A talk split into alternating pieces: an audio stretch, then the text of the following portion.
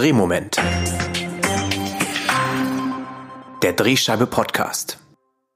Hallo und herzlich willkommen zum Drehmoment, dem Podcast des Drehscheibe Magazins. Mein Name ist Max Wiegand.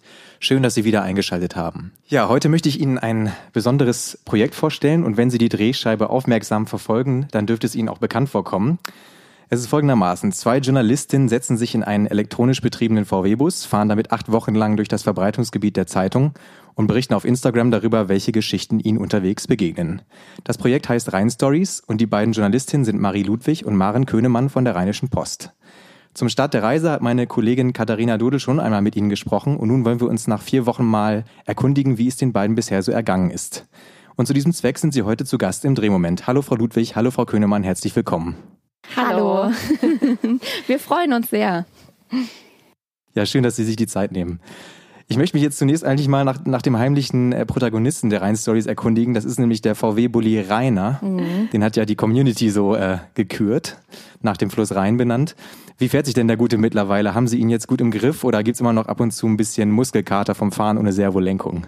Ja, also doch, der Rainer, der schlägt sich wunderbar. Er hat uns bisher noch an keiner Stelle äh, ja, zum Erliegen gebracht. Also wir sind immer ans Ziel gekommen und er hat auch brav geladen, also Strom geladen immer und ja, wir sind recht zufrieden, oder? Ja, mittlerweile haben wir unsere Arme schon trainiert, ohne Servolenkung. Also der Muskelkater bleibt mittlerweile so einigermaßen aus.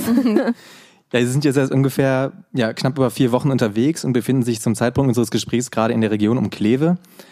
Wie lautet denn bisher Ihr, Ihr Zwischenfazit? Haben sich Ihre Erwartungen an diese Reise im Bulli erfüllt? Ich glaube, sie wurden sogar übertroffen, ne Marie? Also es, es ist wirklich, wirklich Wahnsinn, was wir hier erleben durften, wie toll unsere Region ist. Also wir sind bei vielen Regionen sehr überrascht worden auch. Ähm, ja, und die Erwartungen wurden übertroffen. Also ja, ganz viele Highlights dabei. Ja, vor allen Dingen auch das Landidyll, was wir getroffen, also angetroffen haben, das ist äh, ja, ist einfach schön. Jetzt gerade eben hat man im Hintergrund gehört, ist ein Trecker vorbeigefahren. wir stehen hier äh, vor, ja, auf unserem Hof und ähm, ja, wir sind jede Woche halt auf einem anderen Hof zu Gast. Vielleicht nochmal zur Erklärung. Wir stehen auf Bauernhöfen in der Region, sind unsere Gastgeber und wir wollen halt auch so ein bisschen, ja, regionale Produzenten vorstellen und äh, kleine nachhaltige Weltverbesserer, ähm, ja, die aus der Region kommen und die vielleicht noch nicht jeder kennt. Genau, Sie haben es im Prinzip schon selbst gesagt. Also Sie, Sie stellen ja interessante, interessante Geschichten vor, ähm, schauen sich Orte oder verschiedene Projekte an und natürlich auch sprechen Sie auch mit vielen Menschen aus der Region. Was waren denn für Sie beide bislang so die Highlights der Rhein-Stories? Also man muss da vielleicht so ein bisschen unterscheiden. Ne? Mhm. Also es gibt einmal so die Sachen, ja, so quasi Events, also die Sachen, die wir erfahren durften ähm, und einmal die Menschen, die wir treffen durften. Und bei den Sachen, die wir sehen, erfahren, erleben durften, war auf jeden Fall die Ballonfahrt. Mhm. Ähm, ein super Highlight, was wir beide ja, uns nicht gedacht hätten, dass es einfach so toll wird. Ja, wir waren mit ähm, Europameister im Ballonfahren ähm, Volker Quinke über seine Heimat so gesagt unterwegs. Denn an den Montagen, da gucken wir immer uns die schönsten und besondersten Orte in der Region an. Und an diesem Montag haben wir mal einen besonderen Blickwinkel so gesagt eingenommen und ja, von oben fotografiert. Und es waren wirklich spektakuläre Aufnahmen. Ne? Total. Ähm, wir konnten an dem Tag auch wahnsinnig weit sehen und mhm. wir haben ja wirklich viele von diesen Must-Sees, die wir ähm, sehen wollten, gesehen. Wir konnten sogar bis Köln, bis Düsseldorf, mhm. bis zum Siebengebirge schauen. Und die Community, der hat das auch gut gefallen. Ja, und dann vielleicht noch zu dem anderen Highlight. Äh, wir haben das ja unterteilt, also einmal in einmalige Einblicke und einmal halt in ja emotionale Momente, weil ähm, ja, wir nehmen uns bei den Rhein Stories wirklich auch Zeit, äh, die Menschen kennenzulernen und dann so ein Termin zwei Stunden auch mal locker drin. Und wir haben in Düsseldorf in unserer Woche den äh, Freddy Hase getroffen, einen ähm, ja, Autor und Schriftsteller, der ähm, einen Burnout erlitten hat und eine sehr gute Stelle aufgeben musste als Werbekaufmann.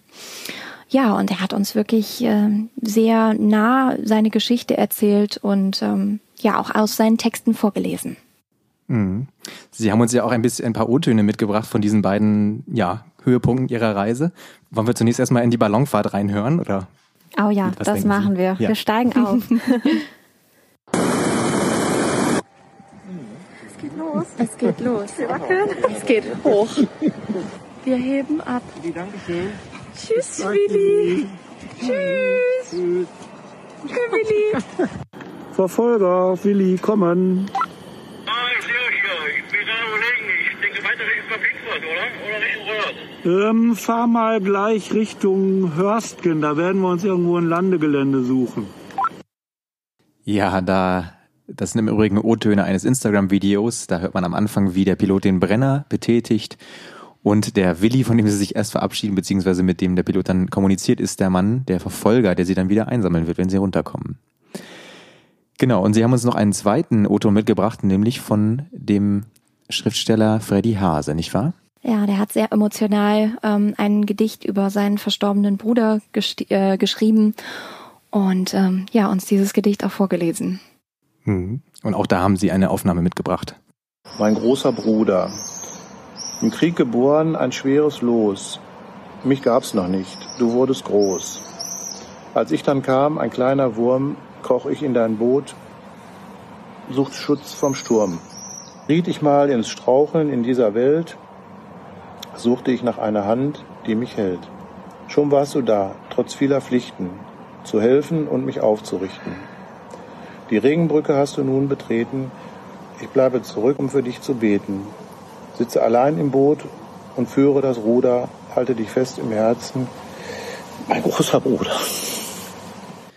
Ja, ich denke, da hört man ganz gut, dass es bei den Rhein-Stories eben nicht nur spektakulär, sondern auch mal sehr emotional zugehen kann. Ein sehr bewegender Moment in jedem Fall, den Sie da erlebt haben. Ein anderes Thema, dem Sie sich ja auch widmen, ist das äh, Thema Nachhaltigkeit. Auf welche Geschichten oder Menschen sind Sie denn da so gestoßen in dem Zusammenhang? Oh, wir hatten zum Beispiel ähm, ganz tolle junge Gründer direkt in der ersten Woche am zweiten Tag. Mhm. Ähm, wir haben Finn und Kai vorgestellt, die ähm, ein Startup rund um Insekten aufgebaut haben. Die verkaufen nämlich Insektenpulver. Mhm. Und äh, ja, Genau, am Niederrhein, ein anderes Beispiel vielleicht noch, haben wir ähm, die Milchbauern ähm, Volker und Dorothee Dingebauer getroffen, die angesichts der schlimmen Milchpreise ähm, umgesattelt haben. Und jetzt inzwischen haben sie sieben Hausboote auf dem Baggersee vor ihrem Haus liegen und sind von Land zu Seewirten, so gesagt, geworden. ja, oder vielleicht noch ein drittes Beispiel. Ähm, wir haben Jana und Lukas getroffen. Die haben im vergangenen Jahr ein nachhaltiges Festival, das Cheesecake Festival, ins Leben gerufen in Hamminkeln. Und ähm, ja, das ist ein Festival für Freunde, für Familie. Und sie achten wirklich an allerlei Enden und Ecken darauf, dass zum Beispiel keine Kronkorken darum fliegen, sondern dass es nur Plöpferschlüsse auf den Bieren und Getränken gab. Oder ähm, ja, machen wir es noch. Es gab zum Beispiel, ähm, dass die beiden ähm, Essen gemacht haben für alle 350 Gäste, genau. ähm, damit keiner irgendwelche Dosen mitbringen sollte. Mhm. Ähm, ja, über sowas berichten wir. Aber Nachhaltigkeit ist für uns auch so ein bisschen dieses Zusammengehörigkeitsgefühl mhm. und äh, die Community. Und das, äh, ja, das kommt in den Rhein Stories auf jeden Fall auch noch mal mit raus und ähm, ja. ja. wir treffen ganz viele Menschen, die das irgendwie leben auch. Genau, wir wollen einfach die Rheinische Post und die Menschen, unsere Leser und Follower einfach ein bisschen mehr zusammenbringen. So ein ja, Regionsgefühl, so ein rheinisches Lebensgefühl einfach ähm, mhm. auch auf die Plattform bringen. Genau. Ja. Mhm. Genau, und das ist, haben Sie ja, Sie haben ja im Prinzip auch damals schon meiner Kollegin gesagt, dass es ja ganz bewusst eben auch auf Instagram ein Format für Instagram werden sollte, weil Sie ja auch ein bisschen ja einem jüngeren Publikum lokale Inhalte nahebringen wollen. Ähm, geht der Plan denn auf? Haben Sie da mehr jüngere Leute auch erreichen können? Ja, das geht auf jeden Fall auf, das kann man schon sagen. Ähm, wir haben auch ja ganz viel dazu bekommen, ne? das freut uns total. Ähm, ja. Es sind viele zu uns gekommen und verfolgen die Rhein Stories täglich tatsächlich. Und ja, der Altersdurchschnitt ist äh, jung. ja, es ist tatsächlich auch nicht nur in den Zahlen messbar, sondern auch in den Interaktionen. Also wir haben mhm. einfach wirklich viele Nachrichten bekommen von äh, Follower und Followerinnen, die die sagen, boah, was ihr da macht, das ist nochmal ein ganz anderer Lokaljournalismus. Das geht vielleicht über Karnevalssitzungen, Kaninchenzüchterverein und den Kreisverkehr um die Ecke jetzt auch mal hinaus und äh, ja. ja, ist einfach nochmal ja anderes erzählt. Heißt gar nicht, dass die Zeitung irgendwie weniger wert ist oder mhm. dass sie ähm, totgesagt ist, überhaupt nicht, sondern ähm, es ist einfach nochmal eine ganz andere Zielgruppe, die wir an ja eben das Medium binden möchten, ja, durch mhm. unsere Arbeit dort. ist es denn aber in irgendeiner Weise auch ähm, dazu gekommen, dass vielleicht sogar die Webseite der Rheinischen Post mehr Aufrufe verzeichnen konnte? Oder gibt es vielleicht sogar irgendwie einen Zusammenhang, dass jetzt vielleicht mehr Abonnenten dazugekommen sind? Ähm, also mehr Abonnenten auf jeden Fall auf unserem Instagram-Account, ja.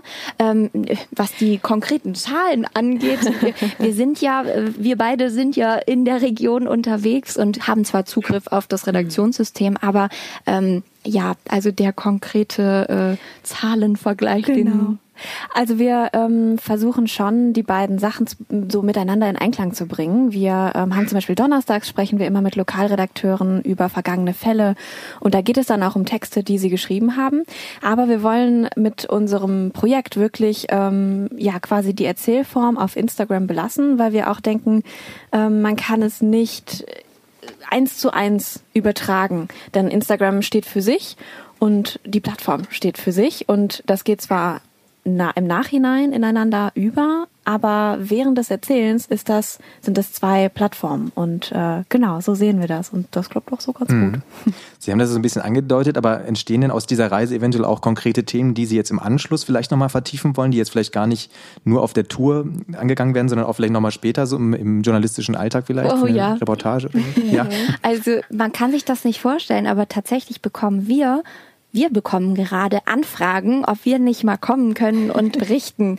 Also ähm, es äh, ja, es ist wirklich ein, ein Run, der gerade auf äh, ja. ja einen Platz in den Rhein-Stories irgendwie entsteht in vielen Regionen. Und die Leute sind dann auch echt traurig, weil man ja, man hat ja auch nur ein bestimmtes Kontingent äh, an, an Zeit und Themen, die man so täglich unterbringen kann, ähm, weil wir eben immer nur eine Woche in einer Region ja auch sind. Und genau. Mhm. Sie sind ja jetzt eigentlich auch seit mehreren Wochen wirklich total nah dran auch an den Lesern, also so wie es eigentlich im Lokalen auch immer sein soll. Hat sich Ihr Blick aufs, aufs Lokale, auf den Lokaljournalismus jetzt in irgendeiner Weise durch die Tour nochmal verändert? Oder gibt es irgendwie Schlüsse, die Sie äh, daraus für Ihre zukünftige Arbeit auch ziehen wollen? Also verändert weiß ich gar nicht so recht, denn wir hatten immer beide ein Herz für Lokaljournalismus und fanden das immer toll und fanden es immer schade, dass von außen Lokaljournalismus so ein ja verstaubtes Image immer noch hat und ähm, genau das, was wir denken, was Lokaljournalismus ist, nämlich was ganz Tolles und es gibt wirklich spannende Geschichten und richtig tolle Menschen, über die man schreiben kann. Mhm. Das haben wir halt mit den Rhein Stories zeigen können und ja, insofern verändert hat es sich vielleicht für uns, dass wir das gerne weiterführen wollen und den Leuten weiterhin zeigen wollen, das gibt es in eurer Region und das sind die Menschen, die da leben, die ja. inspirierend sind. Ja. Ja, also ich, ähm, ich kann mich dem auch nur anschließen. Es ist wirklich einfach eine ja, inspirierende Möglichkeit und auch so ein direkter Kontakt einfach zu den Lesern ähm, oder Followern, Followern, ähm, den man sonst vielleicht nicht hat. Also das direkte Feedback auch von Interviewpartnern. Man kommt von einem Termin, man lädt im Idealfall dann halt direkt äh, die Story auch hoch und es ist so unmittelbar und auch ähm, ungefiltert. Man legt den kompletten Rechercheprozess ja auch offen, dass in Zeiten von ähm, einer Fake News-Debatte überhaupt gar nicht gefragt werden kann, hat er das denn wirklich so gesagt oder stimmt das, was sie, was sie dort berichten, äh, weil man eben zeigt, der Reporter ist vor Ort, ähm, stellt seine Fragen auch mal in die Kamera und ähm, ja, mein Interviewpartner antwortet dann auch selbst in die Kamera. Also es ist ja, in den Zeiten, in denen wir gerade auch in der Medienbranche stecken, auf jeden Fall ein tolles Medium. Ähm, grundsätzlich, genau, Sie haben ja von Ihren persönlichen Highlights schon erzählt, aber was waren denn so die Umsetzungen, die jetzt vielleicht auch so am meisten an Zahlen oder an, an Feedback bekommen haben von, von den Followern? ähm, ja, also man muss schon sagen, äh, die Düsseldorfer, die lieben ihren Karneval. ja. Und ähm, wir waren in ähm, wir waren in der Wagenbauhalle von ähm, Karnevalswagenbauer äh, Jacques Tilly. Und ähm, nicht nur, dass das ein äh, toller Blick hinter die Top Secret äh, Kulissen war, in diese kunterbunte Halle zu, zu sein, sondern auch die Leute fanden das natürlich klasse, ne? Ihren wirklich, ähm, das ist ja wirklich ein Promi in Düsseldorf, dann mal so live äh, und in Farbe in seinem Atelier zu sehen, das war schon was Besonderes, was gut funktioniert hat. Ja, und eben die Ballonbilder, ne? ja, und die in, die in äh, so Themen wie so Nachhaltigkeit, sowas zum mm. Beispiel wie mhm. äh, Finn und Kai aus Erkelenz mit ihren Insekten, die, wir haben dann auch Insektenburger zum Beispiel gegessen, probiert und gezeigt. Das hat schon polarisiert so ein bisschen. Also die Leute diskutieren dann schon, finden sie es gut, finden sie es schlecht, aber sowas, das bekommt einfach viel Reaktion und das ist irgendwie, das macht auch Spaß. Ja. Ja. Also ich habe ja auf der Homepage gelesen, dass es sich jetzt um eine erste Staffel halten, äh, handeln soll. Ist da denn eventuell sogar eine Fortsetzung geplant? Können wir da ein bisschen auf eine weitere Episode der Rhein-Stories im nächsten Jahr zum Beispiel hoffen oder noch in diesem Jahr? Ach, das wäre schön. Ja. Nein, aber ähm, die, die erste Staffel bezog sich tatsächlich auf unseren Podcast. Ähm, Wahrscheinlich Ach so, haben Sie das okay. da gesehen. Wir haben ähm, eine erste Staffel gemacht, in der wir uns auf die Reise vorbereitet haben. Ne? Und in der zweiten Genau, in der zweiten Staffel haben wir quasi äh, live begleitet, also immer jede Woche äh, erzählt, was wir in der Woche alles gemacht haben. Die läuft auch gerade noch. Genau, Genau. die kann man, äh, da kann man quasi hinter die Kulissen blicken mit uns. Ähm, und ja, dann gibt es möglicherweise Vielleicht. aber da Vielleicht kommt da noch was. Wissen wir nicht. ja, aber äh, auf Instagram sind die Rhein Stories jetzt vorerst erstmal ein Ja. ähm, auf acht Wochen abgestecktes Projekt. Ähm, genau, und wir haben jetzt Halbzeit und es folgen noch Wochen in, ähm, wo gehen wir jetzt nicht, na, ähm, nach Mettmann, Mettmann. Kreis Mettmann. Dann geht's ins Bergische und äh, es geht noch nach Neuss. Neuss. Genau. Und gerade sind wir in Kleve. Ja. ja. Dann bedanke ich mich vielmals für das Gespräch und wünsche Ihnen noch eine gute Reise. Also wir- bleiben dran, wir werden das weiter verfolgen.